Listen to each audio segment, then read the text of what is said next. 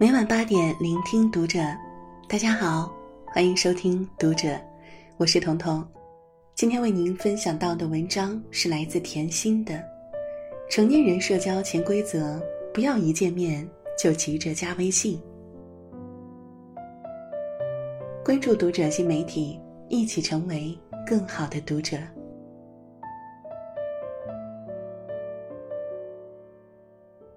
知乎上有个提问：不随便加微信的人是什么心理呢？有个很能说明真相的回答：微信对我来说只是一个通讯方式。对于不随便添加微信的人来说，微信只是一种交流的工具。现代人越来越懒得社交，因为过多无用的社交只会消耗时间和精力。因为微信朋友未必是可以走进心里的人。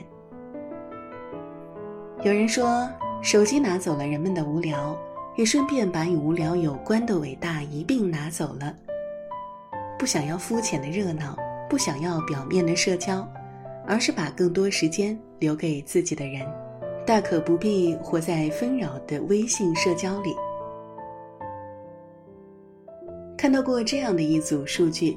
从二零一五年到二零一八年，微信朋友圈好友数人均增长达到了百分之一百一。毫无疑问，我们的生活越来越离不开手机，也越来越离不开微信。就像有人说的，大数据时代早就将我们和陌生人编织成一张网，我们都是活在微信这张网里的人。微信降低了人与人之间链接的成本。随之而来的却是情感关系的浅薄，工作也好，聚会也罢，旧同学、老同学、陌生人，仿佛见过面的人，都有可能成为微信好友。可即便勉强加了微信，大部分微信朋友都沦为泛泛之交，有的可能过后连名字都记不得。一个网友讲了一件很尴尬的事儿，因为做新媒体的关系。他经常会参加一些行业内的聚会。一次啊，在一个年度会上，他认识了一个新朋友，对方主动要求添加他的微信，说是以后有什么事儿可以互相帮忙，他便同意了。聚会结束，网友也就渐渐忘了这回事儿。那年过年的时候，网友突然收到这个微信朋友发的自己录制的新年祝福视频，对方还补了一句说：“我不是群发的哟，祝新年快乐。”这位网友当时有点懵，因为最初忘记了备注，他根本想不起来屏幕对面的人是谁。在一番回想之后，网友终于记起来了，可他知道两人的关系仅限一面之缘。也就和对方简单寒暄几句，此后再也没有说过话。最后，这位网友说：“那些一面之缘的交情，永远成不了生活中的好友。”随着微信里的人越来越多，你会发现，在动辄成百上千的微信朋友里，能够互动交流的只是极少数。有很多人甚至连点赞之交都算不上。即便你有再多的微信好友，能跟你保持联系的依旧是那么几个。遇到问题，你还是只会找几个经常联系的人帮忙。朋友不在于多，而在于精。真正的好朋友在心里，而不在微信里。都说要能接受任何人的渐行渐远，微信好友列表里的人越来越多，可是好朋友却越来越少。有一些人悄悄地进入我们的生活，又有一些人悄悄地退出我们的朋友圈儿。并非人人都值得发展成朋友，能够走进彼此内心，让彼此感到舒服，即便隔了再久不联系也不会尴尬的，才能成为朋友。贴吧上有人问。对那种加了你微信却从来不找你聊天的人，你怎么办呢？有个网友说了自己的做法：我在微信通讯录里啊，建立了一个叫“不熟”的分组，里面放的都是这样的人，有的可能过一段时间就删除了，有的可能依旧在这个分组里不会说话，有的可能会在有事情的时候聊上几句。缺失生活交集的两个人，即便加上微信，也不知道该说些什么。我曾经在微信群聊里认识一个朋友，因为互动比较多，便互相加了微信。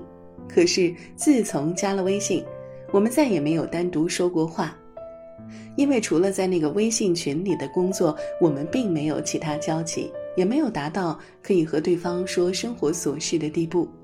于是啊，两个人的微信好友也形同虚设。这件事儿让我知道，生活不是电影，没有那么多不期而遇，大部分人都只在自己的生活圈子里忙活。成年人的社交保持一定距离，才能维持彼此的体面。有网友说，你的微信朋友会增加很多人，而这些人排除工作原因，绝大部分对你的生活造成的是干扰。未必所有的微信朋友都会成为生命里的暖阳，有些人的出现只会给自己添堵。记得几年前。同学小雪曾向我抱怨这样一件事儿：某天，小雪发了一条状态，大概意思是善意的谎言可以对家人亲人说的，在不违背原则的基础上，想要让对方心里舒服些，没什么不好。没想到这条朋友圈刚发出去，一个在某活动上认识的男士就直接留言怒怼，说家人之间。就应该一切坦白，而不是欺骗。看到对方用了“欺骗”这个词，可把小雪气坏了。她拿着截图和我吐槽，还说这个人几乎每次都会曲解自己的观点。最后，小雪果断的把那个人删了。作家刘瑜曾说过：“远离消耗你的人，也不要去消耗别人。说到底，人际交往是能量的交换。”如果有些人加微信就是为了消耗你，我们又何必为难自己？一个成年人最基本的成熟是不随便把一个人请进自己的生活，也不随意出现在别人的生活里。不随便添加微信的人不是薄凉，只是懂得两个人在一个圈子里聊得来，在另外一个圈子里未必合得来。人类学家罗宾·邓巴在实验研究后提出过一个一五零定律，也就是著名的邓巴数学，即人类智力将允许人类拥有稳定社交网络的人数是一百四十八人，四舍五入大约是一百五十人。也就是说，即便人们在社交网络中拥有很多好友，在现实生活中。我们只能维持大约一百五十个人的圈子。对于有些人来说，微信好友代表着不可多得的人脉资源；而对于另外一些人来说，微信是一个很私密的圈子，只有真正的朋友才能进入。最近看了一段尚雯婕的采访视频，很欣赏她的交友观。尚雯婕说，她自己不喜欢随便加别人微信。因为不喜欢把自己暴露于别人面前，自从做了老板之后，为了生意，他才不得不加很多人的微信，但是也不会随便添加。当别人有请求时，他还是会想一下是否要添加。他也坦言自己不是特别爱交朋友，而且是很挑朋友的人。不随便加好友的人，不是对别人本身存有意见。只是不想把自己过多的暴露在别人面前，不想被过多人分散精力而已。钱枫在火星情报局爆料，有一天他发现汪涵把自己的微信给删了。汪涵一脸淡定地说：“就连陈坤和范冰冰的微信我都删了。”汪涵补充说：“当他的微信朋友数达到一百时，他就会觉得有些可怕。”就会把一些人删掉，但是他和朋友的感情不会因为彼此之间没有微信而变得不好，他只是想把更多时间留给家人和自己。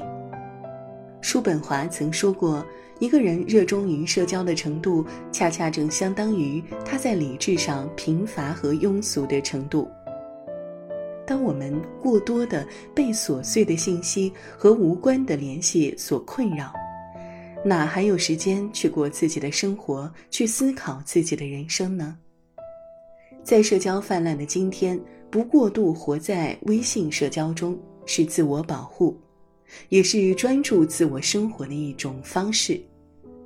网络上有一个词语叫“社交孤儿”，说的是现代人有很多朋友，但实际上却是个孤儿，因为没有能说贴心话的人，没有能在遇到麻烦时可以随时开口求助的人。以前加了微信，就把对方当做很重要的人了。现在，大抵只是多了一张名片而已。聪明人懂得不随便加微信，而是把时间和精力留给重要的人。木心曾说：“生活的最好状态是冷冷清清的风风火火，人生最好的境界是丰富的安静。”越是成功的人，越是懂得给社交做减法，给心灵做加法。一个人把更多时间勇于丰富自己的生活，丰盈自己的内心，才能遇到更多同频率的人。一个内心丰盈的人，即便少有微信好友，也依然能够怡然自得的生活。我们需要的不是数量堆积起来的微信朋友，而是真正能够陪伴彼此、倾听彼此的人。余生不随便添加微信。也不随便把别人请进自己的生活里，而是学会珍惜现有的关系，用一颗安静的心过好往后的生活。好了，这就是今天为您分享的文章了。喜欢我们的分享，欢迎给我们留言哦。我是彤彤，晚安。